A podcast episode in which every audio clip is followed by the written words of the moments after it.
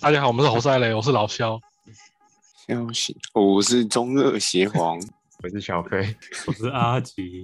好，今天我们好啊来跟大家再聊一下。好啊，我们有听过阿莱悖论？这感觉很高深莫测哦。干什么？是什么？我知道阿莱斯特是传说对决，对没有完全说。我删掉了。这个悖论其实用在生活中算是蛮蛮广泛的。我这字好难念。我一直以蛮为那个念小，我一直以为那个蛮字念博哎，哎、可可以再讲是什么哦驳什么论悖论吗？什么 驳论悖悖论吧？是博论悖论？那我早上就无论我早上我早上背齐了，哎呦，哦，厉害吧？厉害厉害，这这个厉害。瞬间换字啊，我背齐了啊！你继续。就是其实大家一定会多少会去研究一下金融嘛，即使是不管本金的多少，其实金融学很在古典经济学之后来到了金融学，基本上都是心理学家去研究的，就加入很多心理学的。我们可以用个简单的题目和大家聊聊就知道了。比方说赌局 A，你有一百趴的机会可以得到一百万，情境一。嗯，情境二是你有十趴的机会得到五百万元，八十九趴的机会得到一百万元，那一趴的机会什么也得不到，那大家会怎么选？哦，这个会选我我会选我没跟上，我会赌去 A，然后 A 是一百趴的机会得一百万，对啊，啊 B 的话是十趴五百万，八十九趴一百万，那一趴什么都没有，那极刑呢？我我应该会找四个人跟我一起去赌赌局比抢劫，然后直接跳过是吗？然然后如果大家都中的话，就都五百万；如果有一个人不小心真的没中的话，就再再平分。好，这样这样可以吗？你回答的完全没在题目上。啊，没有，我我我应该会 A 啦。行啊？行如果会想如果如？果如果 A 跟 B 这个都没有关系啊，啊，没有正确答案对。啊对啊，这只有自己去就我我我会选 A 啊。我学那个猎鹰的名言，名言嗯，好，就是小飞选什么我都选，列只列一是慢的点而已。有啊，他说美国队长做什么他都他都会做啊，只是慢点。好，那我们下一集就聊了 Marvel。啊，可以好，你的 Marvel 没问题。The 好，那我们这是情境一哦，大大致上大家都会选赌局 A 嘛，百趴的机会得到一百万。那我们再马上哦，再聊第二个情境题目，赌局 C，你有十一趴的机会得到一百万，八十九趴的机会 nothing 没有。行，然后第二个情形是十趴的机会得五百万，然后九十趴的机会什么也得不到，大家会选什么？应该是应该低吧，应该是十趴吧。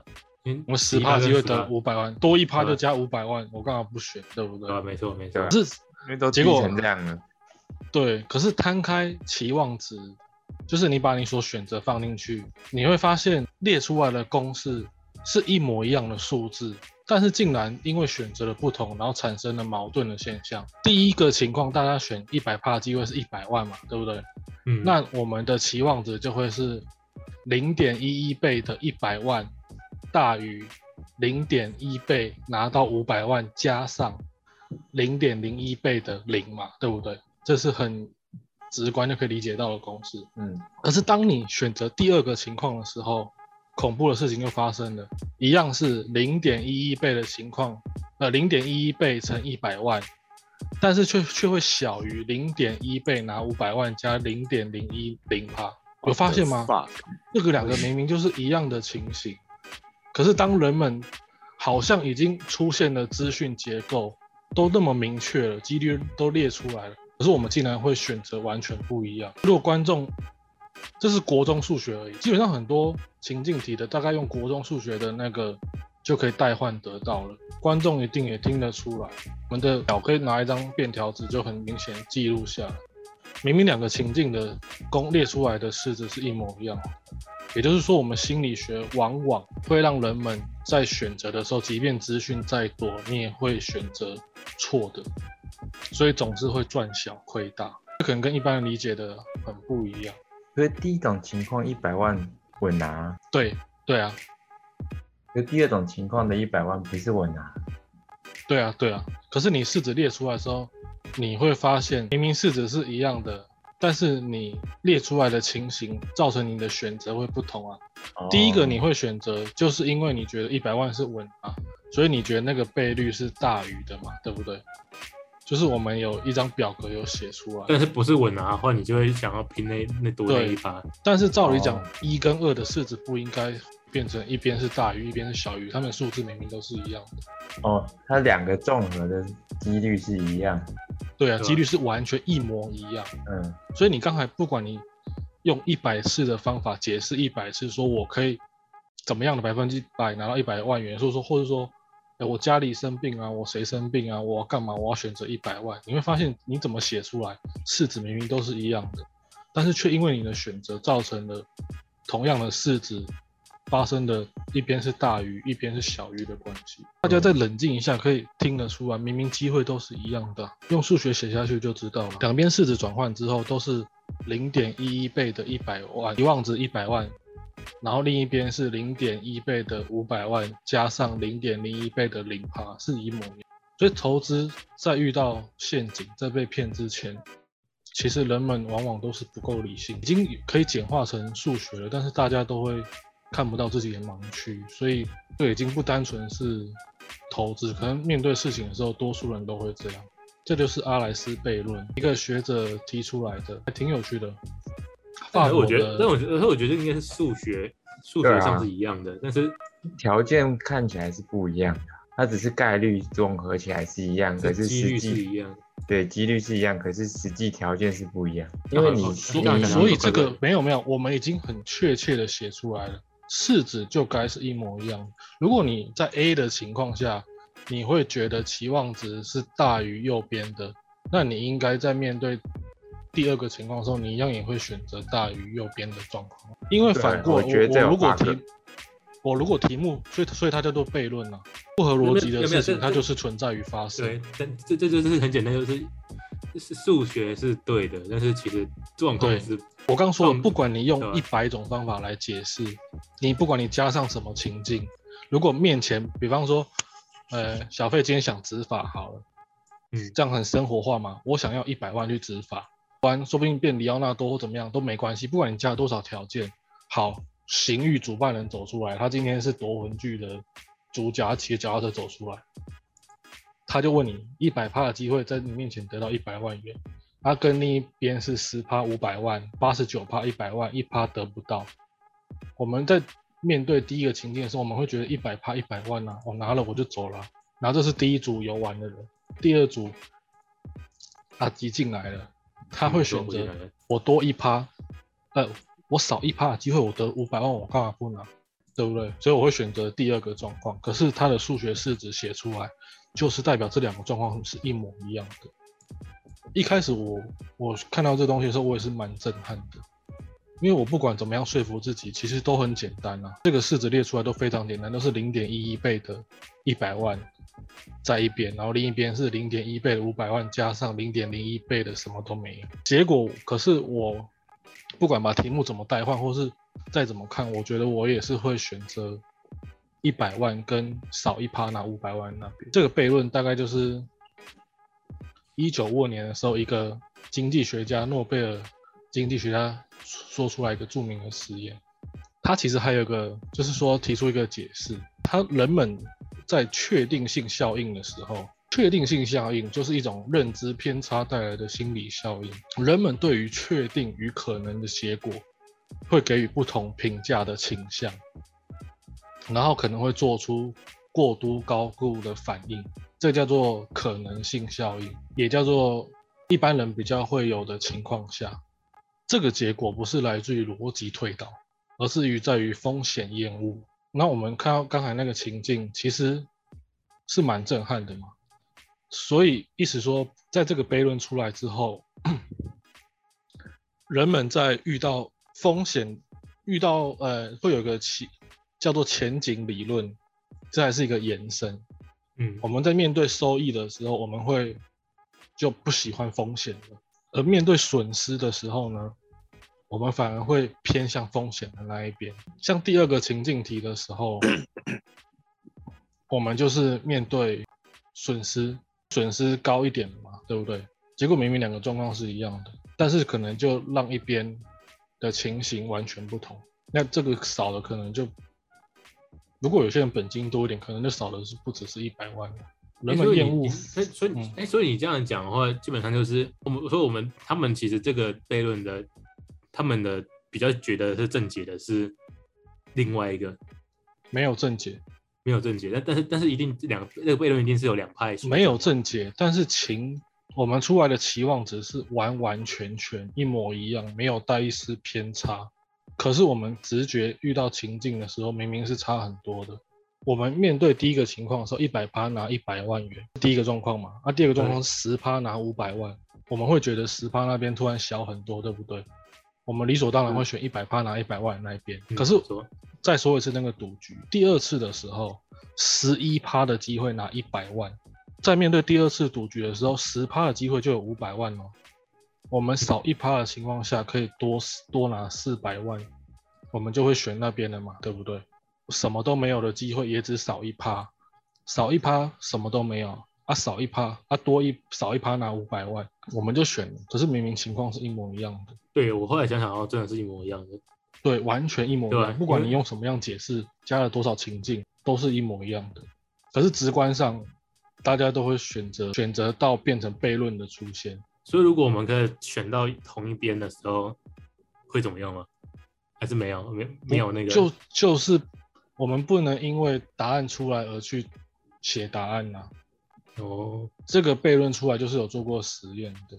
你真的会在少了一趴的情况下不选五百万了吗？十趴拿五百万跟十一趴拿一百万，我觉得大家都是会拿十趴五百万的、对，一定的啊、要一定的啊。所以所以这边回要回到回去探讨第一题吗，基啊本上应该应该是要说我们要把观念导正到选 B，才才会让你有那个好，可是你选不会 B，不会有那个啊赚小赔大的那个机会，因为我们我但们扣我们要扣题嘛，我们今天扣题，我们题目，但是是你扣题的方法是在结论出来之前。对对，就是因为因为因为前面我们现在丢出来的前面是问题嘛，悖论，嗯但但是悖论就是有那个互相矛盾的地方嘛。嗯，那但是我们如果我们我们要让自己变得更好的话，还是我们不能在这个悖论里面帮自己变得更好。不是在悖论里面找答案，嗯，是悖论存在于任何情形的对吧、模式里面。我们我们之后出面也会遇到一类似的问题，对，但是但是我们也是只会有一直都是悖论的，就是我们一定一定那如如遇到类似果你刚问题的话，变成悖论了，就会你就会觉得它是悖论嘛。那但那还我们还是得要选择啊。那我们我们要怎么选择会比较好？还是这个就是个悖论，没办法去悖论的意思存在，就是代表人类在面对这样的情形的时候，总是就是会这么做，会出会出现嗯所以才出偏差嘛现。因为你刚讲的是一次脑，然后你要说好，我就是要赌那个十趴五百万。那如果出现五次呢，我就拿走嗯五百万啦。那你能保证你五次十趴的五次方能拿两千五百万吗？对，所以我刚刚一开始你问我这个问题时，我不是回了你一个你觉得我根本没有在回答问题的那个题目吗？我对，就想但是说，情境就是这样子。如果可以找五六个人来一起再把那个机会平分的话，才会可以把它两个地方都选到一样的地方。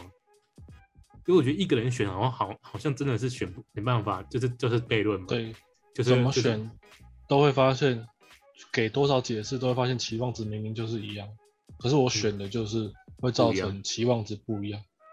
假设上面的公式是对的，那下面就会是错的。那、如果下面你觉得是合理的，那上面就是错的，嗯，没错，对不对？没错，对啊。如果以数学的角度来看，就是这样子啊。因为如果你觉得十趴拿五百万是合理的话，那你下面也会拿十趴五百万，是这样吗？那你在面对情形的时候，你可能百分之百就没真的都没有了。所以我说，如果这是一次的话，大家说不定还有机会集思广益，反正死不了，那我赌赌看。啊，如果玩五次，那个人就抱走五百万就走了，啊，你一定拿得到吗？嗯，你说，对不对？就没有。就是我们刚才说的，我们在面对收益的时候，我们会很厌恶风险。这个情形发生，它后来会延伸到一个叫框架效应的。框架效应其实很多金融学后来都延伸到心理学，就是你以为的省钱，反而是更多的开销。然后特价期间的爆买，就是因为我们被嗯原价给迷惑了，然后不去考虑商品的绝对值。哦，就是买一送一，你就会去买。但是如果他，但是你没有发现，他其实那个买一的那个一其实很贵，是这样意思吗？因为这时候你就会完全忘记这个原价到底是不是合理的，通常是会这样。哦，你现在是在讲星巴克吗？哎，我们可是可是哦哦，这个被告下去，可是这个没办法啊，新插客，新插客，可是这个本来就不不合理啊，因为原价 原价牌就不是我们定的，哦，所以说本来就不合理，更凶哎。对啊，因为你看你你假设今天啊，嗯，你买车买不要买车好了，买鞋好了。呃，今天假设原价是五千八，然后它特价变成三千七，那你嗯，如果你这个东西本来本来你去思考它的原价值多少，那肯定就绝对不值三千七嘛，应该应该两百七吧？对啊、可是你没有办法去，你会有可能会去哦，我不要买 Nike 的鞋，我拿一百七去买一个不知名牌的鞋吗？不可能啊！欸可是对吧在事实，但但事实上，其实那两双鞋说不定都是从一个从工厂做出来的，对啊，可可是你不会，这只是只是 mark 印不一样而已。哎你不会去选不是 Nike 的鞋啊，不选 Nike，对啊，所以这个本身就有问题啊。就会探讨到品牌效益嘛，也也不会有问题，因为你刚讲比较是品牌溢价的问题。对吧、可是就这就已经不会去，你在购想要买这个东西的时候，你就已经不会去思考它原价值多少钱啊。特价期间的话，更不会去思考，所以没错，对啊，所以所以会就这个失这个控爆买啊。所以这个这种驳论有什么意义？这种博论有什么意义哦？它其实影响蛮深的，因为我们的投资哦风险，对，我们投资风险会受人的心理因素影响很大。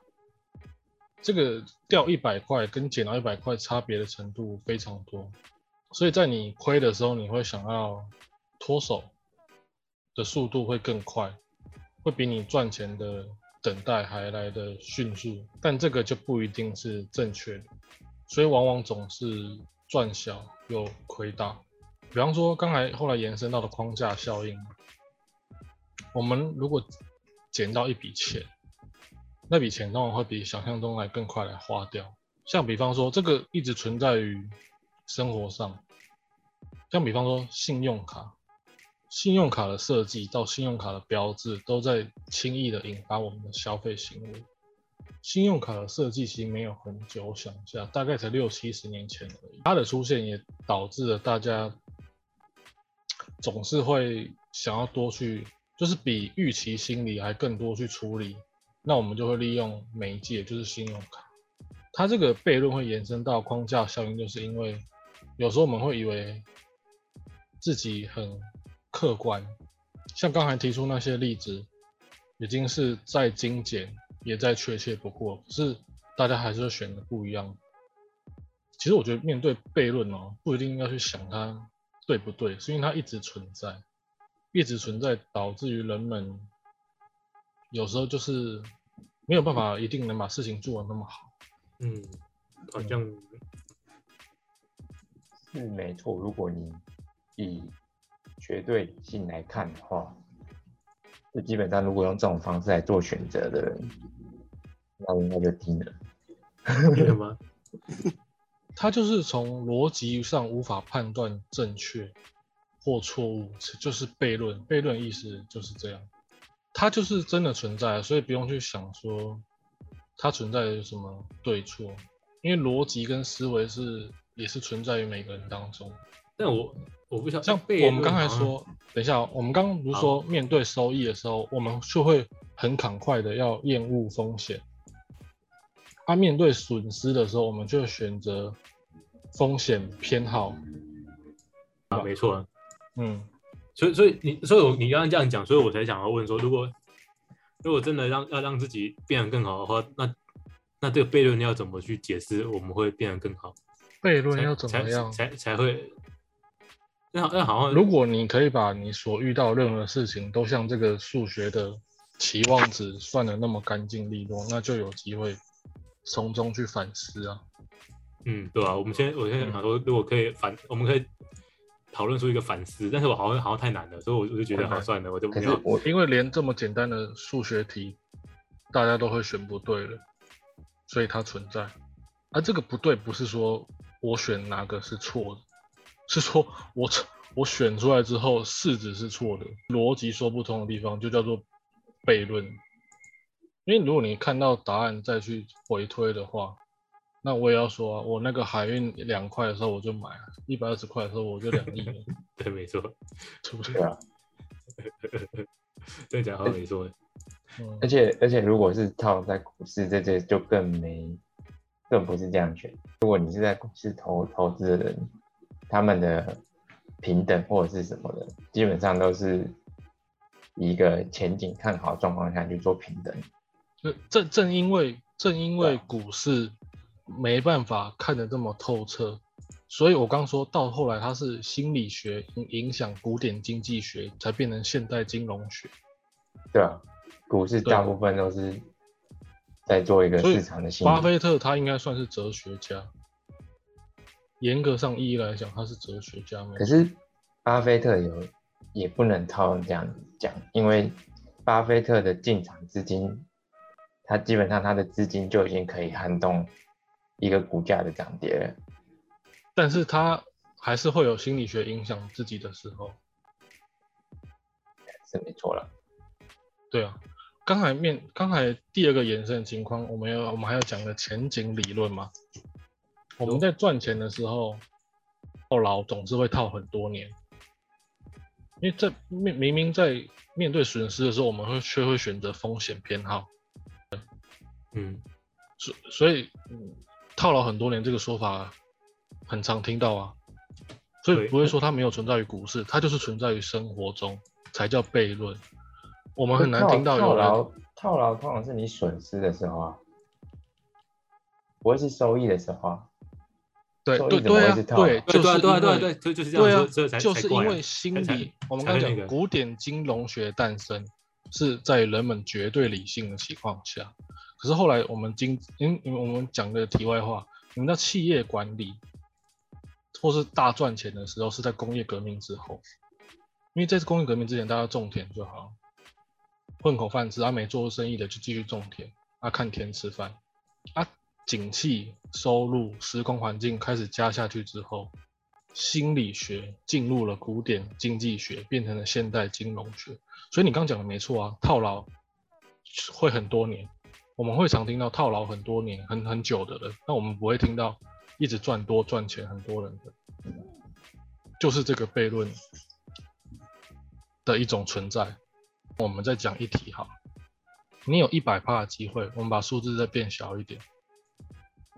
一一样是一百趴的机会拿一万块，然后和五十趴的机会拿两万块，然后和五十趴的机会拿零元，那你会选择哪一个？可是这个有一个前提啊，嗯，它不会损失，如果不会影响到我的原成本的话，那应该更好选了。对啊，对啊，那我就拿一百趴的机会，我就拿一万块了。对啊，那这个这个就呃这有什么好选的？因为它不会影响到我成本。不不是没什么好选，是因为它的，我们我们先这是情境一嘛，我们会拿一百趴的机会一万块嘛。那情境二，一百趴的机会少一万块，五十趴的机会，情呃情境二是一百趴的机会你会少一万，然后五十趴的机会你不亏也不赚，然后还有五十趴的机会你会扣两万块，那你会选哪一个？也是少一万块啊，就第二个情况是，你有一百趴的机会少一万元，嗯或是五十趴的机会不亏不赚，然后五十趴的机会少两万块，你会选哪一个？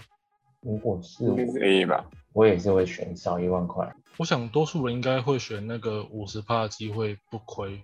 你要一百趴少一万块啊，对啊，停损啊，那你第一个选择为什么不是一百五十趴的机会选嗯拿两万块？我会我第一个会选五十趴机会选两万个照两块，所以我才会问你说会不会影响到我原成本啊？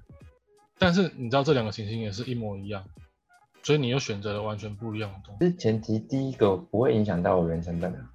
我们刚设到的题目每个都不会影响到你成本。有啊，第二个我会我会被扣扣一万块哦。假设我今天有一百万，第一个我会第一个我有一百八几率加一万，然后第二个还、但我一百万还在，没有这这个这个题目不会有成本啊，这题目从头到尾都不会有成本。就像是我刚刚讲多所以我所以我才说游戏，这样所以我才说如果没有如果不会影响到成本，那这有什么好选？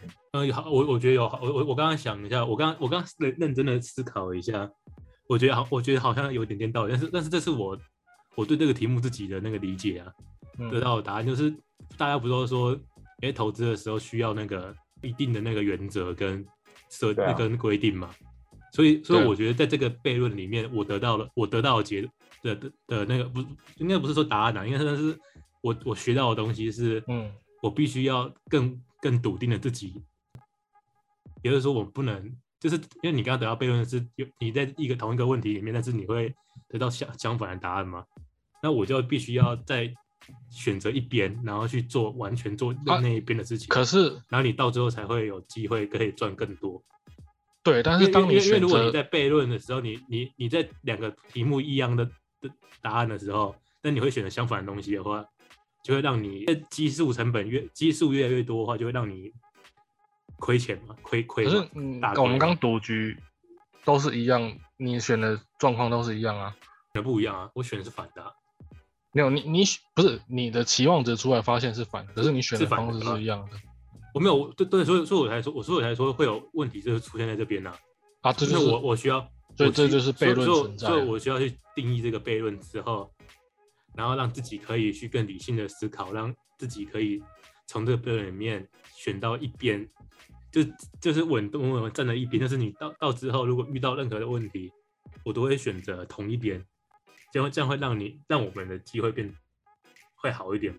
我我在我还在思考，我不晓得，我是我是现在当下刚刚从聊天到现在觉得想法，我的想法是这样子啊，但但悖论嘛，所以也没办法有答案嘛，这是我自己现在想到的东西。悖论存在，就是因为逻辑上无法判断正确或错误。对吧？所以我想让自己的我们现在明明就有了自己会选择的答案，但是我们一直在争论它到底有没有意义啊，或是正不正确，或是对不对。但是它就是确实存在。我我我我应该是没有说我没有打算要知道对不对，我只想要让自己可以都是在同一条线上去做同同同一个决定的。那这好像就是讨论对不对？没有我我我我那你要吗我我两边都可以啊，等于是说我我只要让自己不是，如果你说你想要坚定自己什么什么想法，然后一直对对对做决定，那你要一直犯错吗？你你不刚刚说说没有对错吗？说一定不会犯你你错问题啊、的你你的选择一定会有相对于收益的。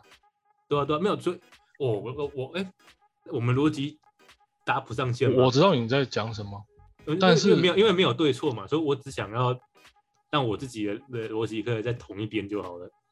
那哪一边没没关系？可是这样子是有点反过来，因为你会变成说，你觉得你亏损的话，你心里还是很平静的。可是可是我亏损比较平静，就表示说我还有另外一另外一个层面，就是当我赚钱的时候，我可以赚比较多啊、对啊，意思是这样子吧？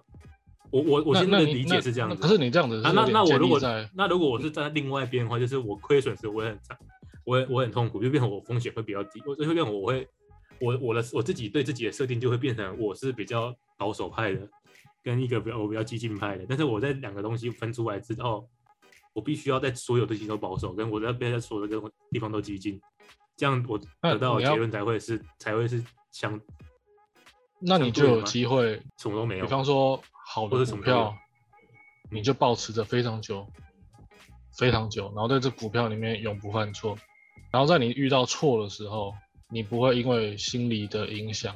你先说一下，比方说，我刚刚有得出一个结论，我们先说一下那个悖论，后来应该得不到结论吧？只是应该说你可以没有相信的一个地方。悖论是因为悖论本来就是矛盾的，所以就不嗯用因为依照悖论去做调整。因为通常人类在遇到同样情况下，还是会做出矛盾的事情。对，它本身就悖论它就是存在啊，悖论不会因为悖论不会因为时空环境的改变而改变。我想通了，因为悖论本来就是矛盾的，所以你用逻辑去思考它本来就有问题的。那不是说用逻辑，就是没有逻辑才是大有问题的。没有，因为它本来就是一个矛盾啊，所以我用逻辑去思考，我单线哪一线怎么做怎么做是不符合逻辑。像假设 A 选项好了，一百趴去拿一百万，跟你拿呃十趴的去选另外一个去选五百万，然后八九八选嗯。一百万，跟你套用另外第二种情境的话，嗯，十一趴的去拿一百万，跟十趴去拿五百万，虽然他们的概率期望值是一样的，但以行为的逻辑上来说，我第二种去选，我如果假设我把 A 的一百万去对到第二种 A 的一百万，它本身上的条件在逻辑上就说不通，我一定还是会去选一百趴选 A，，对，一百万，对啊，所以我正因为不是正因为这个悖论存在逻辑上的矛盾，所以人们才总是赚小亏大。因为他后来这个悖论存在，我们会延伸到下面的前景理论，就是所谓的预期预期理论。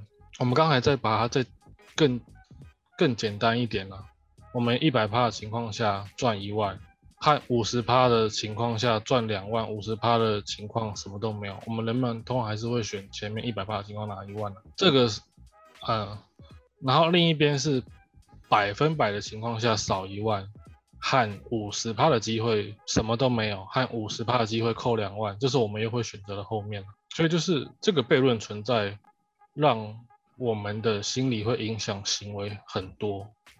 面对收益的时候，我们会变成风险厌恶者；我们赚的时候，会所谓的见好就收，或是赶快就面对损失的时候，我们却要会变成风险偏好者，会觉得我股票已经损失了，那我再等吧，再等一下吧，再等一下吧。而赚的时候，那个比方说那个线条冲上去，我们就会想赶快把那个蜡烛的线条线头当盈利就斩掉了，赶快就拿，就是会变成这个情形。不是用后话解解释前话，应该是说，不管怎么解释，在面对一些事情的时候，我们就是会有逻辑上的矛盾。啊，恐怖的是在于我们社会化的过程里面，我们没有那么多，我们已经没有那么多理性的模型了，我们却还是觉得自己的投资行为很理性，这才是最困难也最恐怖的地方。所以总是赚小亏大是存在的，因为悖论它是存在的。总是这个结论感觉这这个没有这个讲法感觉怪怪的，但是我我也觉不是在得怪怪的。这个情形下啦，那个悖论是存，我说在这个情形下，因为我到现在我还没有赚小亏大，那真的是没有没有没有没有不是这个这个这个也不是单方面你一个你你你的你的东西啊，这这应该是应该是说，如果真的遇到这件事情的时候，那你我们要怎么去想办法去解决掉这个问题啊？叫那些臭观众来听下一集啊，哦对，没错。哦直但直接开枪。对啊，但是对啊，就就是你，因为我们你刚刚的下标题就、嗯就很明显，就是说我们因为这个这个悖论存在的时候，就总是会有赚小赔大的事情嘛发生。对啊，，那对，那我们现在都知道这件事情呢，那我们一定可以想办法去让这个机会发生机会变小嘛？还总还还是就是经验就是这么这么这就是这么这么那个什么折磨人，就是你就是一定都是赚小赔大，你不管怎么改都是一样，通常都是会这样。你有听过一个说法吗？怎么说吧？每个人这辈子所赚到的钱基本上都是相同的，只会差别只在于你什么时候会有，可是，在人生差不多长的情况下都是一样的。你把那个本金啊，你把那个本金的效率算进去，比方说有些投运气，我们现在都讲获利的状况，投十万赚五十万，他赚了，我们就随便算，这样五倍好了，其他零零总总扣了这样算五倍。有人投一百万赚五百万，他其实也是五倍，所以那那句话就是这样。其实人一生赚的钱都是一样的，只是看什么时候会来。那其他外在的因素，你总不能说面对所有事情都说啊，找到下辈子我投胎当什么 谁的儿子，对不对？这样这样这样才是不正确的。我那我们我们要灌输给观众，就是说你们就是些死老百姓啊，你们赚钱都是一样的。对啊，这真的是看什么时候来不来而已。所以我们只是跟你讲说嗯会发生这种事情的，但是基本上你也没办法解决啊。有没有办法解决？那叫他们赶快赶快听啊，听下一集有机会。没错没错，我们下一集会给你另外一个答案，但是这个下一集好像是是一个月后的事情呢。讲到这里，我觉得多少人都会应该会有点震撼吧。好像这个模型已经是非常理性的情况下了，但是我们还是做错了。可是现实中我们哪有那么多完整的资讯？因为这里这个这个模型就是最理性的状态啊。对，最理性，然后还会产生矛盾。那我们现实中哪有所谓那么多的经验、机遇、贵人、呃环境背景、什么资源，哪有那么幸运呢？没错，像如果刚才要提到加入本金的话，好啊，那我就帮你设定，你本金只有一万块。如果你还会选择百分之百缺一万，但你本金只有一万，那这个人其实你我觉得，所以我后来想想，你加入本金也是，就是让你的想想选法变相反而已、啊。你并不但是它还是会产生矛盾。对，你还是是矛盾的、啊。对，还是会产生矛盾，而且只是在安慰自己而已。因为你如果你你假设好，那我本金我设，等一下、哦，好玩。假设我的本金我设一亿，那我题目也给你设一亿啊，因为你要完全理性。两边都是一样，还是一对啊，样？对啊，对啊。所以我刚刚说，不管你加多少的情况下去，悖论就存在。而现实中没有那么多的资讯，所以有时候看到一些少应该但是年股神，真是不要想太多。嗯，你继续啊，你说。但是这样这样子也很怪，这很其实历史上应该很多悖论吧，但是悖论还是有被解开的嘛。只是只，但我们这样可以去理性的讲说，其实我们是因为我们知识量不够，还没到到位，所以我才解不开这个悖论。有没有这种想法？这个这个数学国中生都算得出来，已经已经很够了。还是我们的数学其实就是最完美的，已经没不会有再再可以再更多那种细分的，还是这个是另外一？我有听过说法说数学是美妙的，那你说它完不完美，我不确定，可能有些什么，比方说加一点科学神学，那什么三六九那些，可能有些人就喜欢。说什么一加一不等于二那那种，但是你说被解开的话，悖论的原理就是它会逻辑产生矛盾，矛那如果解开的话，这东西就可能变成理论啊、就不叫变理论了，对啊对啊，所以说所以应该有很多东西也是从悖论变成理论嘛。然后在它悖论的时候，其实就是是因像为我们们看我们的知识跟嗯我们看 Marvel 看了十年，有个悖论我们一定很常听到，就是祖父悖论啊。对啊，我们那个时空机回到过去杀了祖父，那你会存在吗？那、你那、你有解开吗？谁有解开？解不解开啊啊。对啊，我们因为我们现在没有还没办法做到这件事情，而且问题是哦，科学家有推估过，就算发生了发呃发生或发明或发现怎么样都好，出现了时空机器，那应该会是去过去，好像没办法往回跑。对啊，这也某一种程度，有时候悖论它因为逻辑思维的相对正确，却产生矛盾，然后它存在嘛。那，悖论之间有时候会互相影响，你无法回到过去啊。那走向就是赚小亏大，大家所赚的钱就是差不多。按照倍率来看的话，就是这样。比方说像，嗯，现在我们再重新看这题目的时候，我觉得选择还是会做一样的。你因为怕自己产生看到答案的矛盾，然后故意去选的话，那玩五次啊，那我就要赚五百万走咯。那你可能就八十九趴机会是得得比我少，或什么都没有啊，没错，就是这样。嗯，就是这样子，就是这样子啊。嗯，真的就是这样。所以但后来你刚刚答答得给我另外一个答案之后，我就我就我就我就没有再继续去思考这个东西到底是什么东西了。就是你说如果大家都赚一样的话，不你不管做什么事情，其实最后得到的东西是一样多的话，那其实这个悖论就没有讨论意义，只是只是让你可以去思考有没有。有讨论意义啊？你因为你刚只是在讨论赚钱的，哦，这个，嗯，是这样子吗？我想想看哦，有啊。嗯，哪哪里怪怪的？这个悖论的成因，就是因为我们心理影响行为。所以你假设 你明天开始，你 你明天是礼拜天哈，你礼拜天休假很幸运，你出门 捡到两百块，然后你后天掉了两百块，你每天这样重复，在你高血压、心脏病之前，你一定可以感受到心率起伏是完全不一样的。可是你都是挣两百负两百，可是我我如果这样做的话，我只会丢两百块，但是我捡不到两百块啊。我我刚讲了心理效应，你会很开心，你捡到两百块的时候，那个斜率哦，所以我我我丢在一个我自己的地方，然后我丢两百块，然后我明天再拿两百块，我那天就会比较开心。对我丢两百块的时候，其实是没感觉的，但是我捡到两百块，我会很开心。是这样。你捡到两百块会很开心，啊，你少两百块的时候，那个不开心的程度会大于你的捡到两百块的开心。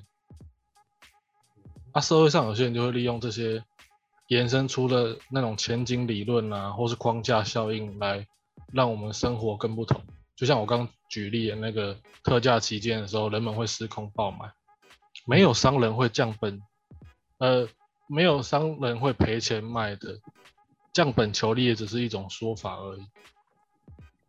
特价，商人的特价为了促销，重点是在于还是在促销。所以我说社会会有人在知道，比方说你知道这些情形存在，可是有些人会利用它，会让它变得有价值啊。我卤肉饭特价加五块多一颗蛋，我就可能卖两碗了。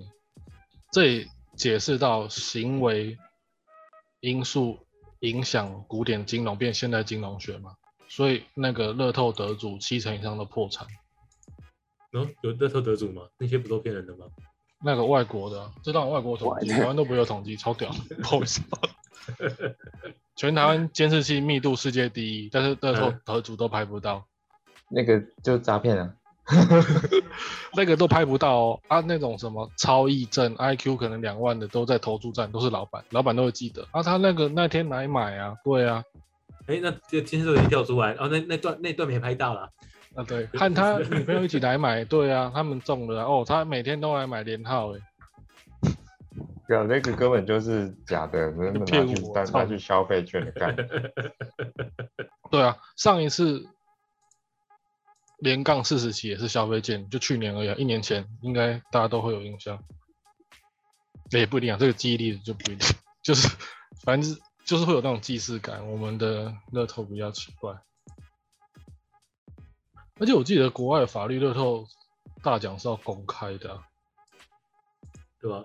怕我觉得国外法律好像有这样子，不然它的公益的前提就不，你说它正确吗？怪怪的。好，我是之后再多分享这种生活的一些，然后关系到一些金融的，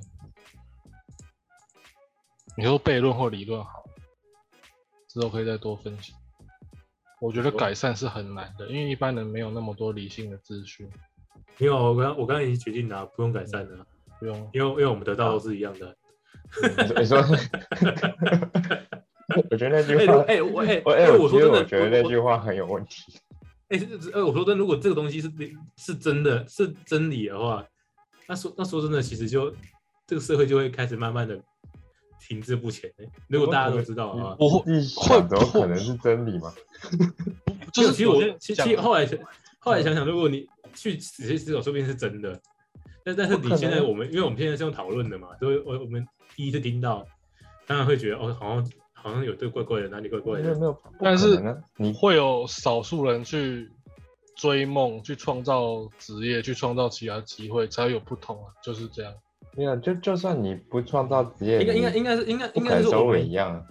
我们我们已经我们已经有那对了，个然后我们讲的，你不能说不是说什么差一块钱也算，就算不一样，是说那个效率值来看，可能是差不多的。